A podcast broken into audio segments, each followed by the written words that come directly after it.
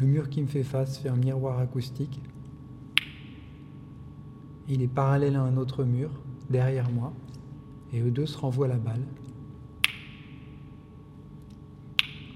Ce qui me donne l'impression d'un grand espace. La vue avec les yeux offre une perception de l'espace extrêmement détaillée. Notre culture est basée là-dessus. En pratique, cette vision, elle occulte la perception de l'espace par le son.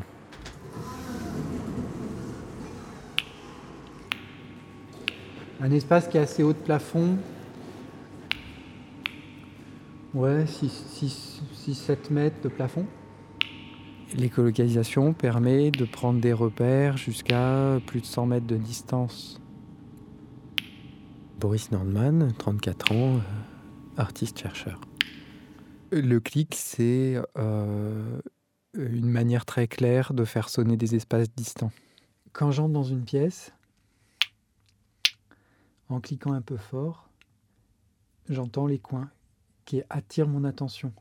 Alors j'en déduis, bon, ben, ça c'est un repère.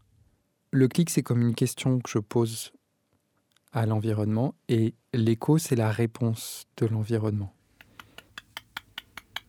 Je cherche le coin avidement en tournant la tête comme ça de gauche à droite et en faisant ces petits de souris.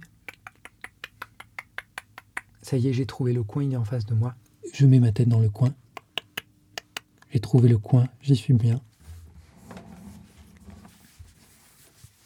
Et je vais mettre ma tête dans un autre coin très absorbant.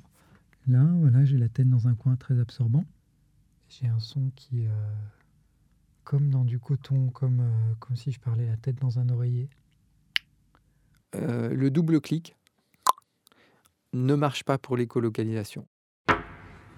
Une cage d'escalier On va essayer la cage d'escalier, intéressant ça.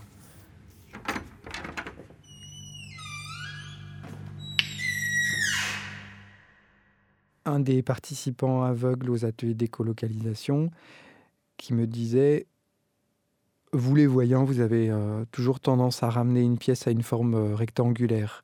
Or pour moi, une pièce, quand euh, la taille de la pièce, elle dépend de mes émotions. si quelqu'un me dit quelque chose qui me froisse, tout d'un coup l'espace se ratatine. Tous ces petits fronts de marche, parallèles chacun à un mur qui lui fait face, et qui produit un écho qui me fait l'effet d'une euh, d'une plume, la caresse d'une plume.